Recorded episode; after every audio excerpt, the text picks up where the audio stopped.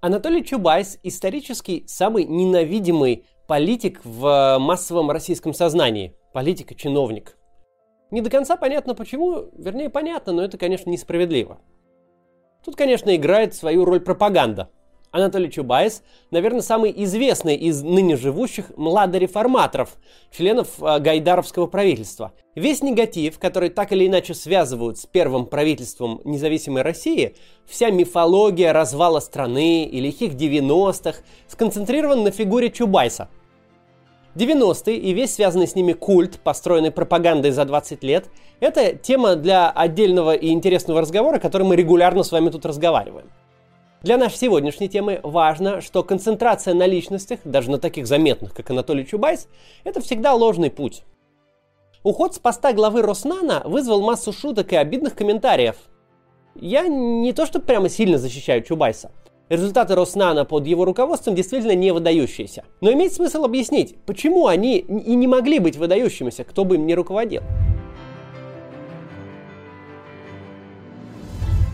В 2016 году профессор MIT Лорем Грэхэм в ответ на вопрос Германа Грефа об инвестициях в Россию безупречно сформулировал проблему российских инноваций.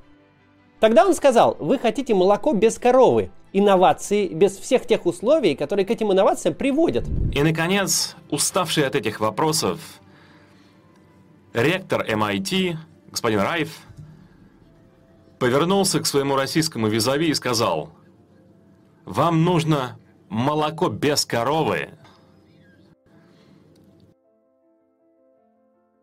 В контексте отставки Чубайса с поста главы Роснана я разовью эту мысль уважаемого профессора.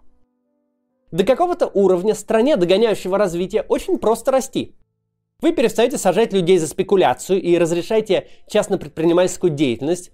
Тут же расцветают вещевые рынки и продуктовые ларьки у каждой станции метро. Да, у вас, как у переходной экономики, наглухо коррумпированная полиция, процветает организованная преступность. Этот мелкий бизнес будут терзать все, кому не лень. Но инвестиции в рыночную палатку – гроши, а окупаемость всего месяцы. Инвестор в лице вчерашнего сотрудника НИИ, а ныне челночного торговца, готов рисковать. Вы импортируете технологии, деревянные счеты и пыльные тома бухгалтерского учета, стремительно сменяются компьютером, на рынок выходят международные гиганты – Макдональдс переворачивает представление об общепите и его эффективности, а Хилтон – о гостиничном бизнесе. За счет этого у вас очень быстро растет производительность, сильно опережая стоимость труда. Вы привлекательны для всех. Когда инженер стоит 200 долларов в месяц, никто не задает вопросов, что там у вас с судебной системой. Но и зарплаты растут, и доходы растут. Вчерашние нищие становятся бедными, бедные – средним классом. Задача как бы достать кило к докторской уже не актуальна – они хотят телевизоры, видеомагнитофоны, компьютеры, пластиковые окна, кондиционер, съездить в Турцию, новые продукты, рынки, новые профессии растут на глазах. Это спиралевидный самоподдерживающийся процесс. Люди получают работу, начинают потреблять, потребление создает новые рынки, повышает спрос на труд, доходы растут еще быстрее, за ними растет потребление и так далее. Как это выглядит, мы все наблюдали в нулевых годах. Да, в случае России путь в потребительский рай был проложен не только премией догоняющего развития, но и невероятными ценами на нефть. Но вот тот 2007 год, э, некоторый идеал для поколения 30-летних, воспетый современной культурой, это зенит такого вот феномена, когда за счет э, самой недоразвитости, недооцененности растет все на свете. Доходы, активы, потребление. Когда средняя стоимость квадратного метра в Москве растет за 7 лет в 7 раз, с 700 долларов до 5000, когда не делая совсем ничего, просто имея однушку на юго-западной в 30 квадратных метров, вы становитесь богаче более чем на 100 тысяч долларов всего за 7 лет. Когда жители центра Москвы с ровного места, не прилагая усилий вовсе, стали долларовыми миллионерами. Вот так выглядит рост экономики догоняющего развития. Вы владели собственностью, цена которой автомобиль чуть выше среднего, а сегодня дауншифтером живете на Гоа, сдавая ее в наем за 1000 долларов в месяц. Похожим образом растут и инвестиции. Что должно ответить на вопрос, почему инвесторы не задаются вопросом качества институтов. Так происходило со всеми экономиками догоняющего развития. С Россией, Польшей, Китаем, Японией, Южной Кореей, вы просто перестаете строить светлое будущее всего человечества, заниматься большими рывками и культурными революциями, строить коммунизмы, ломать руки и сажать за любую инициативу, и все, можно даже старый асфальт пока не снимать. Через него все прорастет и так. Главное снова не закатывать. Праздник заканчивается ровно в том месте, которое называется ловушка среднего дохода. Когда и стоимость труда уже не такая низкая, когда и базовое потребление удовлетворено, колбаса уже не нужна, когда все пути простого технологического импорта исчерпаны, когда из страны Клондайка, где деньги просто растут на деревьях, вы становитесь с точки зрения инвестора обычной страной. Когда исчерпаны простые пути роста, когда производительность труда уже нельзя поднять простой заменой сахи на комбайн, нужны длинные деньги, инвестиции в высокотехнологические отрасли. Именно с этим мы столкнулись в середине нулевых. Как это сделать, очень понятно. Если вы хотите привлекать инвестиции в высокотехнологичные отрасли, инвестиции со сроком окупаемости в десятилетия, вам нужно убедить инвесторов, что их деньги не отберут, а их самих не посадят в тюрьму. Для этого нужна независимая судебная система и правовое государство. А независимая судебная система – это конкурентные выборы. Ведь тот же самый суд, который защитит права собственности, он же обяжет зарегистрировать на выборах оппозиционера. Для этого нужны функциональные и подконтрольные обществу правоохранительные органы, стабильное и адекватное правовое поле. Но тогда не получится разгонять мирные акции протеста и э, произвольно возбуждать уголовные дела на политических оппонентов. То есть для преодоления ловушки средних доходов, для дальнейшего роста дело-то за малым. Политическая реформа и утрата власти по ее результатам для текущей элиты – вот ровно тут начинается та самая попытка получить молоко без коровы. Завести себе рост, основанный на технологических э, проектах и человеческом капитале, безо всех тех институтов, которые его обеспечивают. Если мы не можем позволить себе такое государство, в котором возможен дальнейший рост за счет частной инициативы, значит расти будем за счет инициативы самого государства. Начинается строительство госкорпораций развития или особых экономических зон – которые мы э, выведем из-под дурного регулирования всех дисфункциональных институтов, которые на остальной территории вредят росту, но обеспечивают нашу власть. А здесь типа будет все не так. Роснано, Сколково, все бесчисленные инвестиционные э, фонды поддержки инноваций. Это все ровно такая история. Вырастить цветник на пожарище. Это не только российские попытки. Все авторитарные страны догоняющего развития к этому приходили что мы не можем институциональными реформами, давайте зальем деньгами налогоплательщиков. Если инвесторы добровольно к нам не идут, мы сами станем инвесторами, как государство. Мы знаем, что верхние строчки любых рейтингов благополучия и развития занимают состоявшиеся либеральные демократии. Но у тех, кто хочет и разбогатеть, и удержать власть, всегда есть соблазн попытаться скопировать демократические бенефиты, но сохранить авторитарный строй. Получается карго-культ. Это никогда не работает. И дело тут не в коррупции. Дело в том, что государство что-то может, а что-то не может, а что-то может только государство. Инновации в форме ядерной бомбы государство может, и пока, слава богу, только государство это может. Работать на рынке, который стремительно меняется, где бешеная конкуренция, а главное преимущество – гибкость, государство не может. Это огромная ригидная структура. Можно ругать Чубайса, но полезно понимать, что молока без коровы не будет, Нельзя построить постиндустриальную экономику, в основе которой технологии и человеческий капитал за счет средств из кармана налогоплательщиков без соответствующих институтов. Какие не принимай большие государственные усилия, ничего не выйдет. Анатолий Чубайс, по-своему, довольно талантливый государственный служащий управленец. Ему можно предъявлять актуальные претензии, но в адекватной э, политико-экономической модели он, надо полагать, был бы очень успешен. История Роснана закончилась бы точно так же с любым человеком во главе. Не стоит переоценивать роль личности в этом процессе. Потому что можно, конечно, попытаться устроить всю эту байду, но нельзя обмануть законы рынка и экономического развития. Показательно еще и то, кто сменил Чубайса во главе Роснана. Сергей Куликов, который посвятил много лет службе в армии, а затем занимался торговлей оружием в промэкспорте, а также работал в Ростехе со сослуживцем Путина по КГБ Сергеем Чемезовым.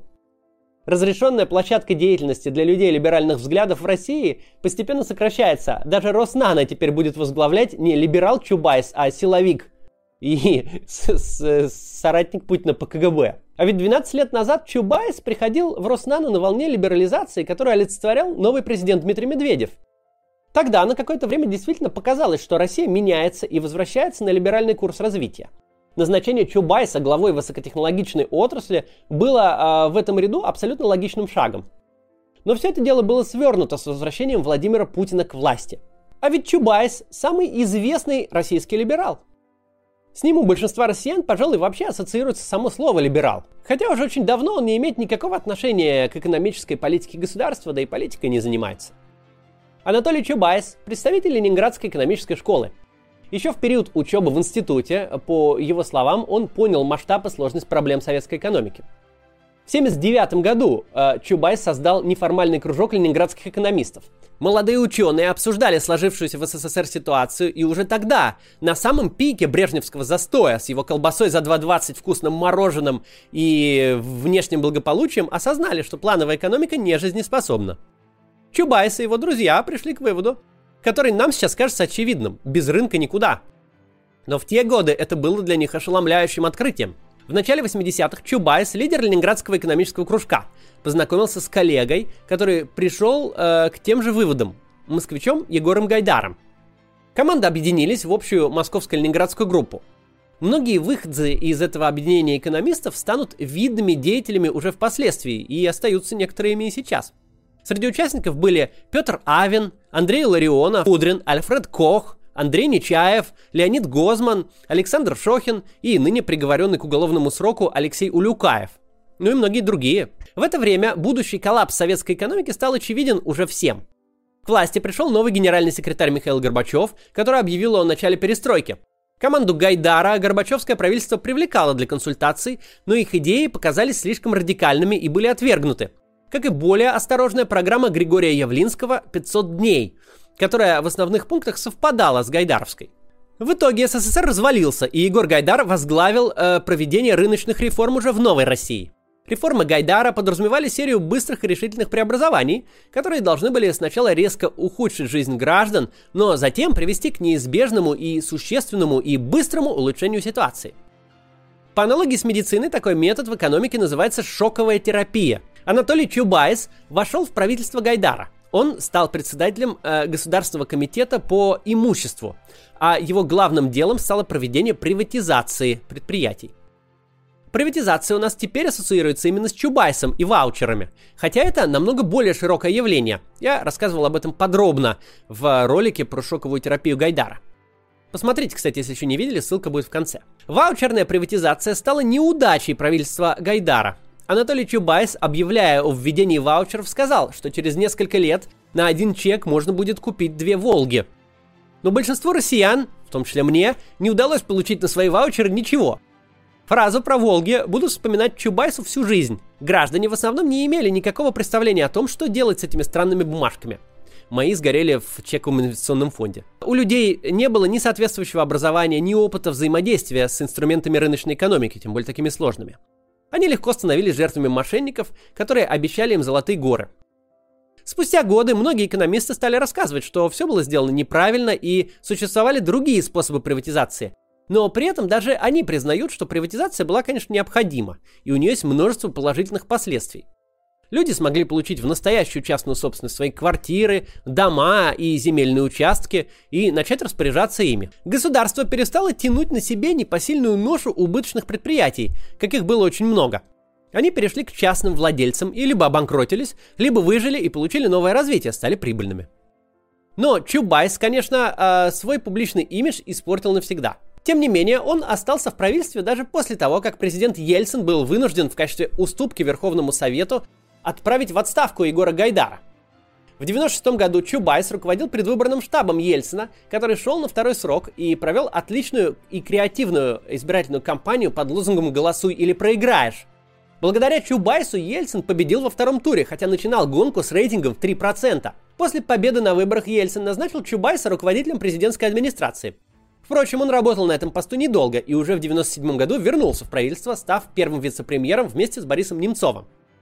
Экономическая ситуация в России оставалась крайне сложной, и необходимо было продолжать начатые реформы. Поэтому младые реформаторы вновь вошли в кабинет. Однако вторая волна реформ столкнулась с той же проблемой, что и первая негативно настроенной оппозиции в парламенте, в Государственной Думе. Прокоммунистическая дума изо всех сил саботировала предложение Чубайса и Немцова.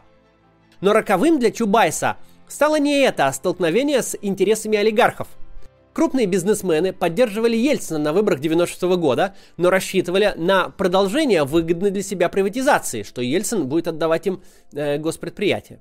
Однако это шло в разрез с планами Чубайса, который был заинтересован в проведении по-настоящему конкурентной э, приватизации и конкурентных аукционов для пополнения бюджета и исполнения обязательств государства. Главный скандал развернулся вокруг конкурса по продаже государственного пакета акций компании «Связь Инвест». Олигарх Борис Березовский рассчитывал, что компания отойдет к нему. Но конкурс прошел честно и победил другой участник, предложивший большую цену. Березовский развернул против Чубайса настоящую медиавойну. Ее решающим актом стало так называемое книжное дело. Чубайса и еще несколько человек обвинили в том, что они получили аванс в размере 90 тысяч долларов за еще не написанную книгу про историю российской приватизации. По нынешним временам совершенно смехотворная история – но все фигуранты книжного дела были вынуждены покинуть правительство. Тогда было такое отношение к таким делам. В 1998 году Чубайс возглавил РАО ЕС, где он тоже должен был провести либеральные реформы, реформировать госкорпорацию и создать вместо энергетического монополиста рыночную среду. Задача была выполнена. В 2008 году РАО ЕС было ликвидировано и разделено на 23 независимых компании, в том числе две государственные и 21 частную – в 2012 году Чубайс получил последнее на данный момент назначение, возглавив Роснано. Чем это закончилось, я рассказал в начале этого ролика. О Чубайсе мы обязательно сделаем целый большой ролик и поговорим о нем подробно. Будем надеяться, что у него будет все хорошо, и он займется чем-нибудь полезным и интересным для себя. А с инновационной экономикой в России ничего не получится, пока у власти Владимир Путин и его друзья по дачному кооперативу и КГБ СССР. Не получится даже под руководством такого человека, как Анатолий Чубайс. 10 after.